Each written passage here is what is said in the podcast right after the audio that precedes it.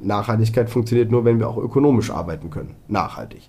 Das heißt, wir müssen Geld verdienen, wir müssen sauber wirtschaften, sonst kann ich eben meine MitarbeiterInnen nicht bezahlen und ich kann nicht gut einkaufen.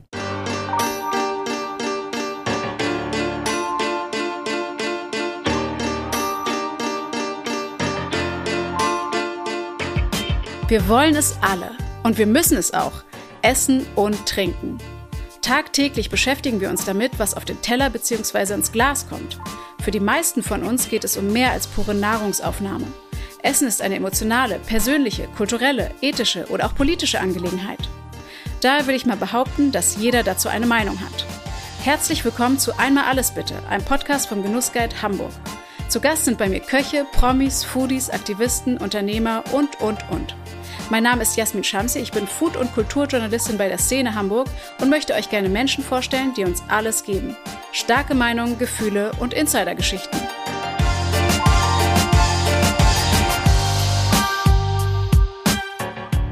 Diese Folge wird euch präsentiert von Lotto Hamburg. Lotto 6 aus 49. Deutschlands beliebteste Lotterie in jeder Hamburger Lotto-Annahmestelle und auf lottohamburg.de. Chance 1 zu 140 Millionen. Spielteilnahme ab 18. Glücksspiel kann süchtig machen. Hilfe findet ihr unter bzga.de.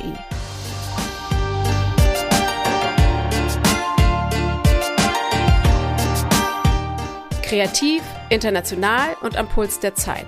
So sieht Hamburgs Gastroszene aus. Hier werden viele innovative Konzepte geboren, vor allem solche, die das Thema Genuss und Nachhaltigkeit in den Vordergrund stellen. Die hyperregionale Küche, die auf direkte Lieferbeziehungen zu Erzeugern aus der näheren Umgebung setzt, steht dabei voll im Trend. Und das liegt natürlich auch an den Gästen, deren Bewusstsein für einen verantwortungsvollen Umgang mit unseren Ressourcen gewachsen ist. Dieses Jahr ehrte der renommierte Restaurantführer Guide Michelin sechs Restaurants in Hamburg mit dem grünen Stern für ihre Leistung in Sachen Nachhaltigkeit. Das Landhaus Scherrer, das Hacko, das 100-200, das Hebel, die XO Seafood Bar und das Wolfsjunge. Letzteres betreibt der Biokoch Sebastian Junge, den ich in der Aprilfolge zu Gast hatte und der uns Einblicke in seine Denkweise und seine Forderung für die Zukunft gegeben hat. Wir befinden uns in einer Zeit des Umbruchs und das Thema Klimawandel ist omnipräsent. Aber wie geht das eigentlich, sich klimafreundlich zu ernähren? Dieser Frage geht die Berlin Food Week vom 20. bis 26. September nach. Das Besondere ist, dass sie dieses Jahr dezentral in verschiedenen Städten in Deutschland stattfinden wird. Und so viel kann ich vorwegnehmen, Austausch und Vernetzung sind die Schlüsselwörter. Ein Austausch im wahrsten Sinne des Wortes findet bei den Küchenteams vom Wolfsjunge und vom Berliner Restaurant Lode und Stein statt, wenn sie für einen Abend ihre Arbeitsplätze wechseln. Außerdem haben Hamburger und Hamburg-Besucher die Gelegenheit, in ausgewählten Restaurants ein klimafreundliches Menü zu genießen. Mit dabei sind unter anderem das Jellyfish, das Bistro Speis, das Salt and Silver, das Überquell und das Hebel. Bevor ich euch meinen nächsten Gast für diese Folge vorstelle, ein kurzer Hinweis. Dies ist die erste aus einer Reihe von Episoden, die in Kooperation mit Hamburg Ahoy entstehen. Mit geballter Kraft stellen wir spannende Hamburgerinnen und Hamburger, Projekte und Orte vor, die die Hansestadt zu der machen, die wir schätzen und für die wir uns einsetzen. Ich weiß nicht, wie ihr das seht, aber ich finde, weder ein grüner Stern noch Begriffe wie klimafreundlich oder nachhaltig geben wirklich Auskunft darüber, was ein Restaurant leistet, das es sich zum Ziel gemacht hat, Verantwortung zu übernehmen. Für die Umwelt, für die Produzenten, die Mitarbeiter, die Gäste. Deshalb habe ich mich für diese Folge mit dem Multigastronom und Netzwerker Fabio Hebel getroffen. Seit 2011 setzt er neue Maßstäbe in Hamburg. Angefangen bei seiner Taterie St. Pauli, aus der später das Fine Dining Restaurant Hebel wurde, über die XO Seafood Bar und die Weinbar La Cave, bis zu seiner Sauerteigbäckerei Baggery, die diesen September eröffnen wird. Das Hebel-Universum auf St. Pauli ist fast schon ein geschlossener Kreislauf, in dem ressourcenschonend und mit großer sozialer Verantwortung gearbeitet wird. Wer Nachhaltigkeit anstößt, ähm, der wird merken, du machst ein Feld auf und hast drei weitere oder du schließt ein Feld und hast drei neue geöffnet. Ähm, es hört nicht auf und das ist auch gut so. Äh, es hält uns ordentlich äh, auf Trab. Ähm, und das ist eigentlich das, was äh, die meiste organisatorische Arbeit äh, erfordert, ist einmal die Kreativität, ne? dass wir immer am Puls der Zeit sind, dass wir äh, uns weiterentwickeln, was unsere Küchen betrifft und gleichzeitig, dass wir immer noch besser werden im Thema Nachhaltigkeit, das aber eben nicht nur ökologisch ist, sondern auch ökonomisch und sozial. Mhm. Ja, und da sprichst du schon einen ganz wichtigen Punkt an, weil Nachhaltigkeit ist ja tatsächlich nicht nur das, was du auf dem Teller bekommst, sondern da hängt ja so viel dran. Ne? Da hängt zum Beispiel, wie du Total. ja auch gesagt hast, gerade Verpackungsmüll dran, da hängen die Umstände dran, unter denen deine Produzenten arbeiten, deine Mitarbeiter genau. und so weiter. Und ähm, wann war so der Punkt für dich, wo du gedacht hast, ich will jetzt in dieses Thema so richtig einsteigen und ich mache das nicht nur so nebenbei, sondern mhm. ich will das auch zum Konzept machen? Ähm, also im Hebel war das so ein, das ist das Fine Dining Restaurant, da war das so eine Art Selbstläufer, weil da auch alle Mitarbeiter in Interesse daran hatten, das weiterzurollen. Und es ist ja auch klein, da ist es ein bisschen überschaubar. Und dann war es 2019, als ich wusste, wir werden diese Seafood Bar eröffnen, das mhm. XO. Ähm, und da war für mich ganz klar, schon in den ersten drei Tagen der Recherche, wo kriegen wir unser Seafood regional her, poppte schon auf riesengroße Warning Flags. Ähm, Fisch und Meeresfrüchte nachhaltig ist richtig harter Tobak. Ähm, und da sind wir erstmal eingestiegen und haben uns ein paar Experten reingeholt ähm, und waren auch ein bisschen blauäugig am Anfang. Also am Anfang war so Brainstorming mit dem Team. Was wissen wir denn eigentlich? Wir wissen, MSC gibt es irgendwie, es gibt Followfish und dann gräbst du einen halben Tag und stellst fest, das ist Nonsens. Es ist einfach Brainwashing, es ist Greenwashing, es verarscht von vorne bis hinten. Nicht alle, nicht immer. Äh, Followfish macht da sicherlich einen ganz guten Job, aber das reicht bei weitem nicht. Wie setzt man Nachhaltigkeit um? Wo fängt man an? Wo sind die Grenzen? Welche Konsequenz erfordert es? Für Fabio war klar, dass er sich spätestens beim Thema Fisch professionelle Beratung an die Seite holen würde. Wer die Folge mit dem Fischhändler Sebastian Bayer gehört hat, weiß, wie komplex das Thema ist. Es gibt keine pauschalen Antworten und leider sagt auch der CO2-Fußabdruck nur wenig darüber aus, wie nachhaltig ein Produkt ist. Deswegen hat sich Fabio die Masterstudentin Gesche Törl ins Haus geholt, die sich auf die Themen Gastronomie und Nachhaltigkeit spezialisiert hat.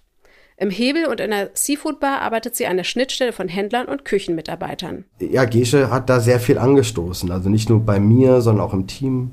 Und wir mussten sehr viel lernen, was das eigentlich bedeutet, Fisch nachhaltig zu denken. Und dann waren wir mit dem Fischthema in Anführungszeichen durch. Also wir haben ja Sebastian reingeholt, der berät uns auch mit einem Beratervertrag. Ähm, was gar nicht heißt, dass wir nur bei ihm kaufen müssen. Wir arbeiten auch mit Lars von Frisch Gefischt zusammen, der direkt von den Kuttern zu uns liefert, ohne Zwischenposition. Ähm, und dann haben wir das Hebel wieder angegriffen. Während der Pandemie hatten wir ein bisschen Zeit und haben gesagt, okay, wir verzichten auf konventionelles Tier. Also wir wollen kein gezüchtetes Tier haben, sondern wenn, dann wird geschossen, dann wird gejagt. Ähm, und Fisch wird geangelt, Leinen geangelt. Und auch das ist wieder so ein, so ein Schlagwort, das wir oft hören, wenn es um Nachhaltigkeit beim Fisch geht. Leinen geangelter Fisch. Es gibt Boote, die haben Leinen, die sind über zwei Kilometer lang und haben sogenannte Bagnols. Das sind Seitenleinen. Mhm. Also alle 30 Zentimeter gehen zwei Leinen nach links und rechts ab. Das sind teilweise über 2500 Haken, die durchs Wasser gezogen werden. Das hat mit dem Leinen geangelt nichts zu tun, aber sie dürfen es so nennen. Und dann steht der Leinen geangelter Thunfisch äh, aus nachhaltigem Fang. Ist nicht geschützt. Diese ganzen Tricks, denen sich irgendwie genau. die Fischer irgendwie auch bedienen. Ich meine, wir ne? alle ja. haben Seaspiracy gesehen. Mhm, genau. Äh, für mich eines der besten Dokus. Hätte nicht besser für mich laufen können, um mein Restaurant irgendwie äh, zu pushen. Denn um nochmal darauf zu greifen, Nachhaltigkeit funktioniert nur, wenn wir auch ökonomisch arbeiten können. Nachhaltig. Das heißt, wir müssen Geld verdienen. Wir müssen sauber wirtschaften, sonst kann ich eben meine MitarbeiterInnen nicht bezahlen und ich kann nicht gut einkaufen. Mhm. Das ist eben ein Dreiklang. Das gehört alles zusammen. Und es bringt auch nichts, wenn ich äh, die Makrele für 60 Euro das Kilo einkaufe, damit es dem Kutter gut geht, aber ich nur Mindestlohn zahle. Ich finde, das leuchtet ein. Nachhaltigkeit finanziert sich nicht von selbst. Die sozialökologischen Ziele kann man als Zusatzposten in der Kostenplanung von Gastronomien betrachten. Aber wissen die Gäste den Aufwand denn auch zu schätzen? Was kriegen sie davon überhaupt mit? Und wie viel sind sie bereit zu zahlen? Ich habe auch keinen finanziellen Background, um das zu stemmen. Also ich zahle das nicht aus meiner eigenen Tasche. Äh, natürlich lege ich das um auf meine Gäste. Ja. Die müssen das bezahlen. Das ist ja. äh, genau das. Und ähm, wer Nachhaltigkeit möchte, der muss dafür mitfinanzieren. Also wir tragen das. Äh, ich glaube, wir haben, äh, da spreche ich auch für viele meiner Kolleginnen und Kollegen, wir haben sehr hohe Personalkosten mittlerweile. Äh, der alte Schlüssel, den wir mal gelernt haben, in, äh, Wie geht der? Der 30 Prozent sollte es nicht überschreiten. Das heißt, 30 Prozent deines Umsatzes geht fürs Personal drauf, weitere 30 Prozent geht, äh, das ist der alte Schlüssel, für Lebensmittel drauf. Dann sagt man so 20 Prozent Gewinn, das ist heute unmöglich, äh, das kriegt man nicht mehr hin. Ähm, und dann hat man noch so 20 Prozent für Miete, Fixkosten, Gemeinschaftskosten, äh, kleinen Puffer, äh, Reparaturkosten, dies, das. Das heißt, Gastronomie ist jetzt keine Branche, in der man sich die Taschen richtig voll macht. Es gibt Konzepte, da funktioniert das natürlich. Mhm. Ähm, aber in unserem Falle nicht. Die 30 Prozent, da sind wir weit von entfernt beim Personal. Wir haben über 40. Ähm, unser, unsere Gewinnspanne ist minimal. Ähm, aber, und das werden auch manche Leute vielleicht nicht glauben, aber ich spreche auch, glaube ich, für Sebastian und Co. Wir machen das nicht, um uns die Taschen voll zu machen. Wir würden gerne, wahnsinnig gerne, die Kosten beim, also die, die Preise beim Essen erhöhen und die Weinpreise senken. Aber auch das ist etwas, wo der Konsument, die Konsumentin irgendwie die Augen vor verschließt. Man zahlt für einen Gin Tonic 15 Euro. Und zwar von einer ungelernten Kraft zwei fertige Zutaten mit Eiswürfel in Glas gemischt und zahlt dafür 15 Euro, weil es ja ein Craft Gin ist. Aber für ein Waller aus der Elbe, der fünf Wochen dry-aged wird, von einem, mit, von, einem, von einer Firma oder von einem, von einem kleinen Betrieb wie Sebastian nach Hamburg geliefert wird, von einem Küchenteam, vierköpfig plus zwei Auszubildende, perfekt vorbereitet, gegrillt, serviert, inklusive Steuer und 35 Euro und die Leute sagen, boah, das war ganz schön viel. Da verliere ich irgendwann ein bisschen die Geduld, muss ich ehrlich sagen. Also, wir würden total gern die Preise senken. Ich würde gern für einen Gin Tonic 6 Euro nehmen, 7 Euro nehmen. Aber dafür muss halt auch das Essen irgendwie entsprechend gezahlt werden. Aber da sind wir irgendwie noch weit von entfernt. Und man zahlt für einen Wein 150 Euro, 200 Euro, schmerzfrei, weil es ja ein tolles Weingut ist. Aber ähm, keine Ahnung, die Portion Pasta sollte 15 Euro nicht übersteigen. Und da hab, tue ich mich manchmal sehr schwer mit.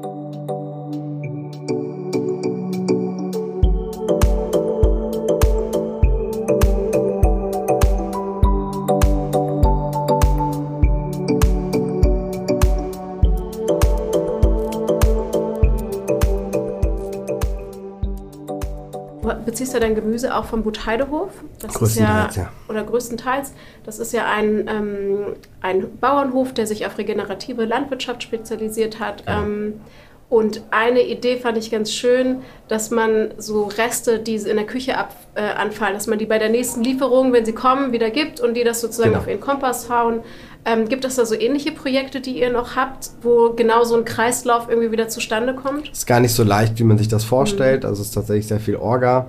Ähm, es nennt sich übrigens regenerative Agrarkultur. Also ah, der ja. Gut Heidehof möchte das Wort Landwirtschaft so ein bisschen okay. in den Hintergrund rücken, weil es eben das Wort Wirtschaft äh, beinhaltet und eher den ökonomischen Ansatz hat. Und der Heidehof geht eher auf die äh, Agrarkultur. Mhm. Ich finde den Ansatz eigentlich ganz schön. Es geht nämlich eben auch um soziales Miteinander, um eine mhm. soziale und eine ökologische Verantwortung.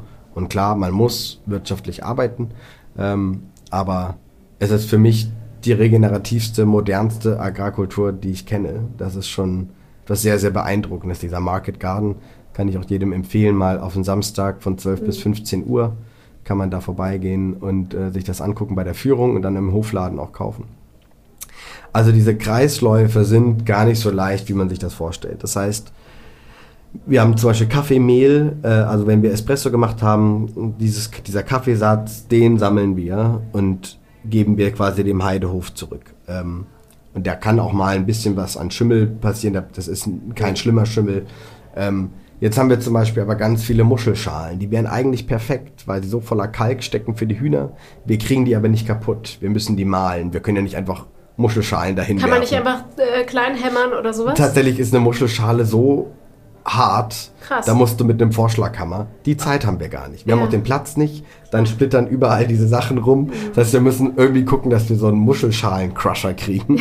ähm, dann haben wir natürlich Refood, ähm, weil es fällt ja dann doch ein bisschen mehr Lebensmittelrest an, aber es ist gar nicht so, dass wir frische Sachen wegschmeißen, sondern es ist halt, wenn du eine Suppe, eine Soße gekocht hast, dann ist der Topf ja voll, voller Gemüse, Karkassen, und Reste, die einfach ausgekocht sind, die müssen irgendwo hin und die darf ich auch nicht einfach so als gemischte Ware auf den Kompost schmeißen.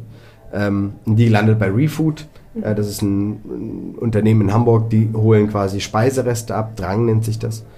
Ähm, und die kompostieren das und geben das quasi zurück als Kreislauf, wird Energie draus gemacht. Ähm, wir probieren da so viel wie möglich draus zu machen, ähm, aber im besten Fall müssten die Muschelschalen auch sauber sein, Bei Gemüse haben wir es oft. Sachen, die vielleicht gerade das Grün von den Karotten, aus dem wir dann normalerweise machen wir doch ein Öl draus, manche haben wir auch genug davon. Dann geht das zurück zum Heidehof. Wir haben immer eine Kiste stehen mit, mit äh, Leftover Vegetables, ähm, die der Heidehof wieder mitnimmt, dann geht es auf den Kompost. Wir würden gerne noch mehr machen, dafür braucht man aber auch Platz. Und der ist auf St. Pauli echt knapp bemessen. Ah, okay, alles klar. An dieser Stelle möchte ich nochmal auf die Berlin Food Week zurückkommen. Beim sogenannten Stadtmenü ist die Idee, dass die teilnehmenden Restaurants gemeinsam mit den Gästen ein Prozent des Rechnungsbetrags an heimische Klimaschutzprojekte in der Landwirtschaft spenden. Kooperationspartner ist die amerikanische Initiative Zero Footprint, die der Lüneburger Verein Green Table nun auch in Deutschland umsetzt. Zu den geförderten Projekten zählt zum Beispiel Gut Heidehof in Wedel. Schaut doch mal in die Show Notes, wenn ihr darüber mehr erfahren möchtet. Wie sieht das mit dem Thema Verpackung bei euch aus? Ich finde, das ist auch immer echt so ein richtiges Sprengstoffthema, hm. weil, das, weil jeder dazu eine andere Meinung hat. Ich habe dazu eine Folge gemacht, da ging es um die Vorteile von Mehrweg versus Einweg aus Agrarresten. Mhm. Ähm, hast du da irgendwie eine Tendenz? In der Bäckerei ist es natürlich Thema, weil wir haben nur 18 Plätze innen, äh, Stehplätze für Kaffee und mal ein Croissant. Deswegen, wir werden sehr viel Takeaway machen und da haben wir jetzt einen Pappbecher gefunden aus recycelten äh, Gras- und Gemüseresten, der auch nicht beschichtet ist von innen. Und das ist der erste Kaffeebecher, der über den Papiermüll entsorgt werden darf, was ja normalerweise nicht erlaubt ist, weil es einen Plastikanteil hat. Ähm, dieses kompostierbar bei Pappbechern ist ja eh so ein Riesenthema. Kompostierbar bekommt das Siegel, wenn es entweder irgendwann von alleine verrottet, das stimmt, dauert halt nur 13 Millionen Jahre, ähm, oder es ist im Schnellkomposter. Dann dauert es aber mindestens 30 bis 60 Tage, bis der weg ist. Jetzt haben wir das Problem in Hamburg, bietet die Stadt Hamburg nur 8 Tage an. Das heißt, Hamburg macht 8 Tage Schnellkomposter. Der Kaffeebecher kann gar nicht weg sein. Und deswegen ist das totaler Nonsens mit diesen kompostierbaren Pappbechern. Sollte also jeder darauf achten, im besten Fall seinen eigenen Becher mitbringen. Finde ich am schönsten. Fabio spricht da einen ganz wichtigen Punkt an. Biologisch abbaubare oder kompostierbare Wegwerfbehälter können neben recycelten Kunststoff eine gute Alternative zu Einwegplastik sein. Vorausgesetzt, dass sie sich relativ zügig in industriellen Kompostieranlagen zersetzen lassen. Das ist zumindest in Hamburg nicht der Fall. Und zur tatsächlichen Recyclingquote von Kunststoffen wissen wir leider auch viel zu wenig, weil dieser Job von privaten Dienstleistern übernommen wird. Hört doch mal die Folge mit dem Umweltberater Tristan Jorde rein, falls ihr in dieses Thema tiefer einsteigen möchtet. Synergieeffekte erzeugen, sinnvolle Kreisläufe schaffen. Das ist für Fabio Hebel die Zukunft der Gastronomie. Wie das ganz konkret aussehen kann, erklärt er hier. Also es war auch für mich ähm, ganz wichtig, dass die Seafood Bar auf der anderen Straßenseite ist. Wir haben ja sehr lange gesucht und dann war klar, okay, da drüben ist der Laden frei. Ähm, wir, wir, müssen den, also wenn wir eine Seafood Bar machen wollen, dann muss er da drüben sein. Wir brauchen diese Nähe. Das ist einmal wir können Personal mal rüber tauschen, das sind beides KGs. Ähm, das macht es rein betriebswirtschaftlich ein bisschen einfacher, das Personal zu tauschen. Äh, dass man sagt, hey, wir brauchen drüben Hilfe, kannst du morgen einmal drüben sein, passt das für alle? Ja, geht klar. Ähm, das einmal der Person die personelle Struktur. Ähm, dann sind es auch so Kleinigkeiten wie, wir können uns eine große Glastonne teilen, die steht halt genau in der Mitte, ähm, anstatt dass jeder eine eigene nutzen muss. Jetzt haben wir im Hebel gerade im Menü Taschenkrebsscheren. Wir kriegen äh, die Taschenkrebse geliefert ähm, aus der Nordsee. Und wir brauchen aber nur die Scheren. Wir brauchen nicht den Körper. Also geht der Körper, der wird gewogen jeden Tag. Wie viele Körper haben wir übrig? Die gehen rüber in die Seafood Bar. Dort werden sie gekocht, aufgeknackt, äh, das Fleisch wird rausgepult, eine Soße gekocht und dann gibt es eine Pasta mit äh, Taschen, Taschenkrebsfleisch und äh, wir können den Preis quasi weitergeben und haben uns quasi die Kosten geteilt und oft würde der Rest irgendwie keine Ahnung, im Froster landen oder irgendwie, und wir können das halt irgendwie ein bisschen äh, kumulieren. Und das ist tatsächlich sehr, sehr praktisch, ähm, dass wir diese in Anführungszeichen Resteverwertung, das ja keine wirkliche Resteverwertung ist, aber selbst wenn wir jetzt das gesamte Fleisch von dem Taschenkrebs nehmen, brauchen wir im Hebel vielleicht die Karkassen nicht. Weil wir zum Beispiel gerade diese Taschenkrebsschere ohne Soße servieren, sondern so naturbelassen wie möglich, nur mit so eingelegten Holunderkapern vom Grill aber die Karkassen können rübergehen. Das ist bares Geld. Daraus ziehen wir Soßen und Suppen und können eine Bouillabaisse ansetzen und so weiter. Also das ist total wichtig. Ähm, das gleiche ist mit dem Lacave. Wenn wir im XO äh, eine Weinkarte, wenn wir einen Wein auslaufend haben, vielleicht nur noch ein oder zwei Positionen, sofort auslisten, als Einzelflasche ins Lakav. Da haben wir mal Gäste, die sagen, gib mir irgendwas. Orange, dies, das, vielleicht Österreich. Ja, habe ich noch. Eine Flasche. Perfekt. Und weil eine Flasche im Lager im XO kostet mich Geld. Es ist ein Liegeplatz, nimmt Platz weg, in der Kasse muss es sein, es muss gedruckt werden und so weiter und so fort. Und deswegen kann man da tatsächlich sehr gut Synergien knüpfen. Ja. Ist das Thema Austausch mit anderen Gastronomen und dieser, dieses Networking, ist das auch ein Thema im, in Bezug auf Nachhaltigkeit? Total. Also einfach Wissensaustausch? Total. Also, äh, A, bin Findest du, das ja, funktioniert hier in Hamburg gut? Ja, könnte gern noch mehr sein, tatsächlich. Also Ja. Das Gefühl, dass die eine oder andere sich so ein bisschen eigenbrötlerisch äh, versteckt, äh, also nicht vor dem Thema versteckt, aber vielleicht es auch nicht teilt. Das finde ich eigentlich immer schade. Ähm, ich bin, also vor allem so mit Salt and Silver, mit Jo und Kosi bin ich in sehr engem Austausch, gerade mit Thema Fisch, weil die auch sehr viel verarbeiten. Ähm, die waren ja auch eine der ersten in Hamburg, die mit Sebastian gearbeitet haben. Ähm, Kitchen Guerilla, gut befreundet seit vielen Jahren, viel Austausch in dem Bereich. Ähm, die kennen auch ganz viele Leute natürlich. Ähm, über die habe ich zum Beispiel Grün kennengelernt, nachhaltiges Geschirrspülmittel für die Gastronomie. Äh, mit denen arbeite ich sehr gut zusammen seit, seit vielen Jahren. Ähm, dann, klar, Sebastian, äh, zwar wenig Kontakt, ähm, ist dann doch ein Stück weit auseinander, das, das Restaurant. Aber ich, also ich schätze sehr seine Arbeit. Thomas Sampel, Hobenkök, ähm, sehr wichtig in Hamburg, finde ich, was, was Regionalität betrifft. Ähm, Maurizio vom Zeig, ähm, sehr, sehr gut. Dann haben wir, äh, ja klar, 100, 200, Thomas Imbusch, ähm, sicher auch Vorreiter, was das Thema betrifft. Ähm, auch ganz eigene Denkansätze, was ich sehr spannend finde.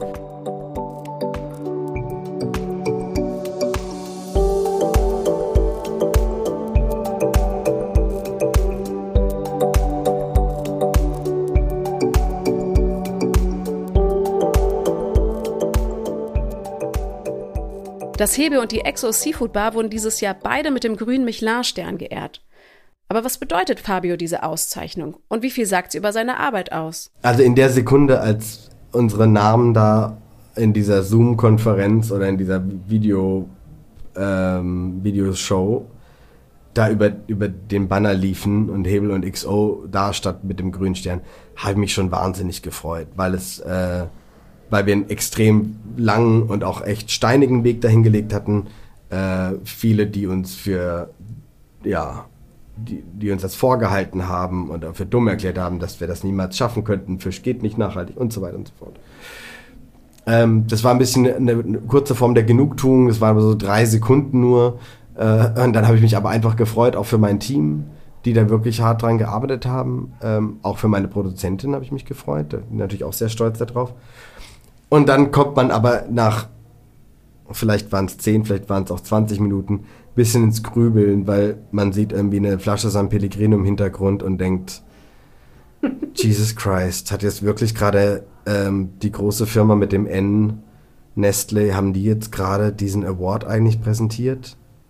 Und haben die mir jetzt einfach nur im Interview, wir wurden interviewt, haben die mir das jetzt einfach geglaubt, was ich ihnen gesagt habe? Hat jemand das kontrolliert? Keine Ahnung. Weiß ich nicht.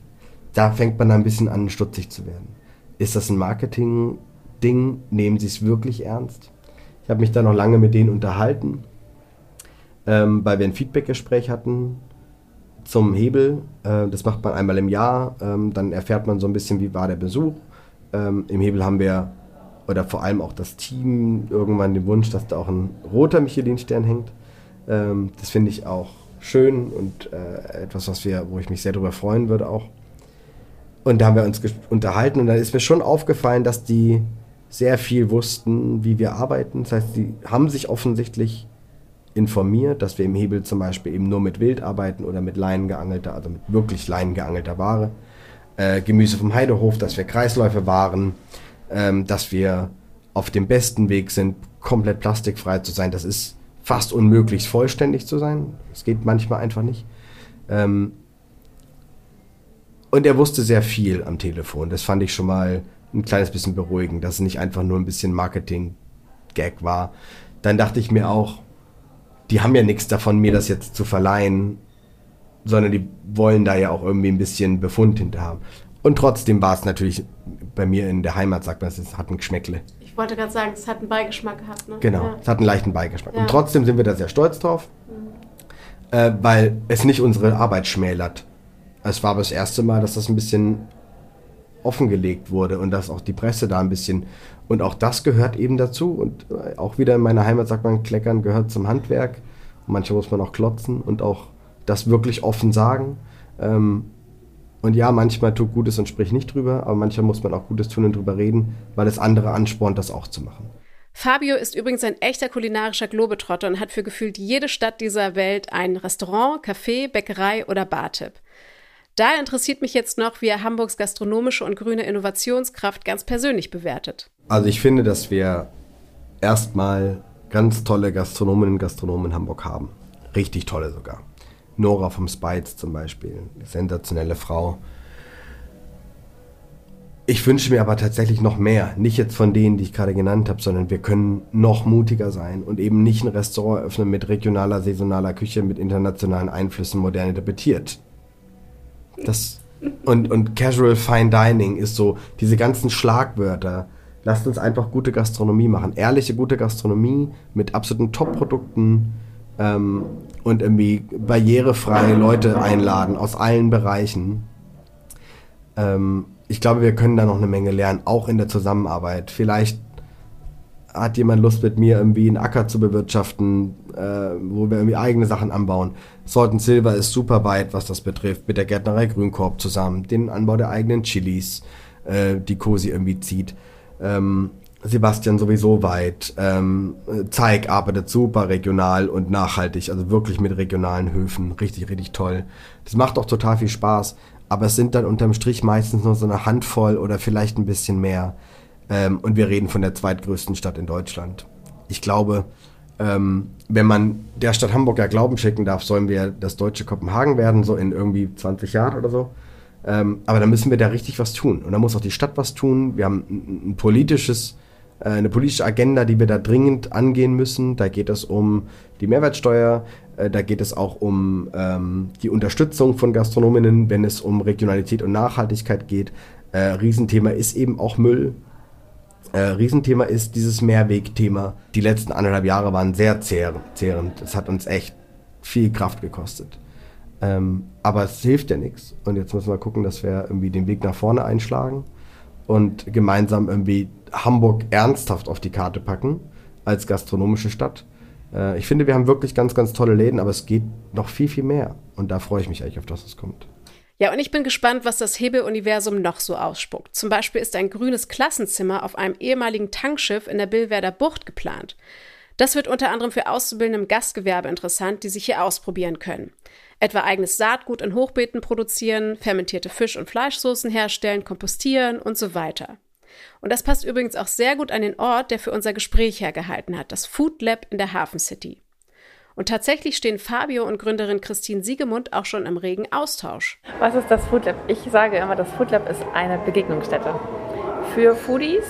Das heißt, es ähm, dürfen hier Menschen herkommen, die im Lebensmittelbereich arbeiten, aber auch äh, Menschen, die einfach interessiert an Neuem sind. Das heißt, die neue Küchen ausprobieren wollen, weil wir im Pop-up-Restaurant alle vier Wochen mindestens einen neuen Betreiber oder eine neue Betreiberin haben, äh, weil wir einen Coworking Space haben, wo Menschen zusammenkommen und sich auf einer anderen Ebene einfach vernetzen können. Mhm weil wir einen Café haben, weil in den Produktionsküchen gearbeitet wird. Also man kann sich auf allen Ebenen hier irgendwie miteinander verbinden. Und vor allem ist es aber für den Gast, der eben nicht, also der in Anführungsstrichen einfach nur Gast ist und nicht im, im Bereich arbeitet, dass der das einfach ja, erlebt, dass das dem erlebbar gemacht wird. Ich hoffe sehr, dass das wie so ein Ankerpunkt und ein Fixpunkt sein kann für uns Gastronomen und Gastronominnen, äh, uns hier auch vielleicht regelmäßig zu treffen und auszutauschen. Äh, ich glaube, Christine hat auch wahnsinnig viel vor und ich finde, also ich habe allergrößten Respekt vor diesem Vorhaben in Kombination mit diesen Küchen unten, dass man sich hier ausprobieren kann. Auch eine glutenfreie Küche, also es sind so krasse Sachen, die uns allen fehlen. Und jeder, ähm, ich kann jedem Gastronom nur ans Herz legen, sich mal die Küche hier anzuschauen, weil das ist tatsächlich State of the Art eigentlich in Hamburg. Ihr seht mich ja gerade nicht, aber ich bin ganz heftig am Nicken. Allein diese Wahnsinnsaussicht auf die Elbe muss die Kreativität ja schon um ein Vielfaches beflügeln. Ein kleines Projekt mit großer Wirkung ist übrigens ein eigener Komposter im Haus. Ja, der Komposter, da schmeißen wir all das äh, Essen oder Lebensmittel rein, die nicht verbraucht wurden, also den Biomüll.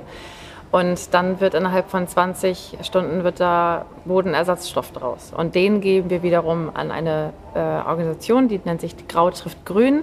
Und die machen äh, kleine Urban Gardening Projekte daraus. Ich freue mich übrigens über jeden Hinweis zu ähnlichen Projekten in Hamburg. Und ich bin gespannt, inwiefern die Food Week Gespräche über die Zukunft einer klimabewussten Gastronomie anstoßen kann. Für die richtige Grundlage ist zumindest gesorgt.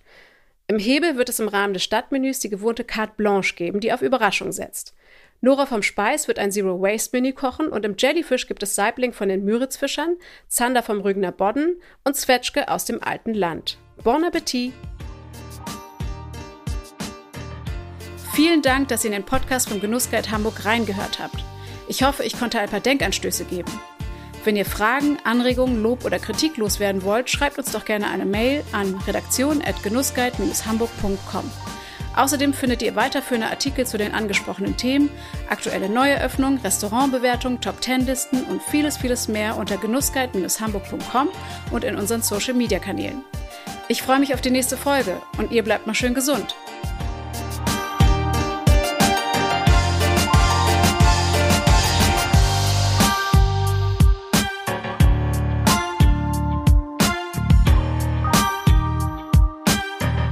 Wir bedanken uns für die Unterstützung dieser Folge bei unserem Partner Lotto Hamburg.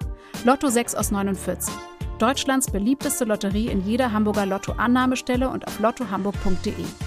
Chance 1 zu 140 Millionen. Spielteilnahme ab 18. Glücksspiel kann süchtig machen. Hilfe findet ihr unter bzga.de.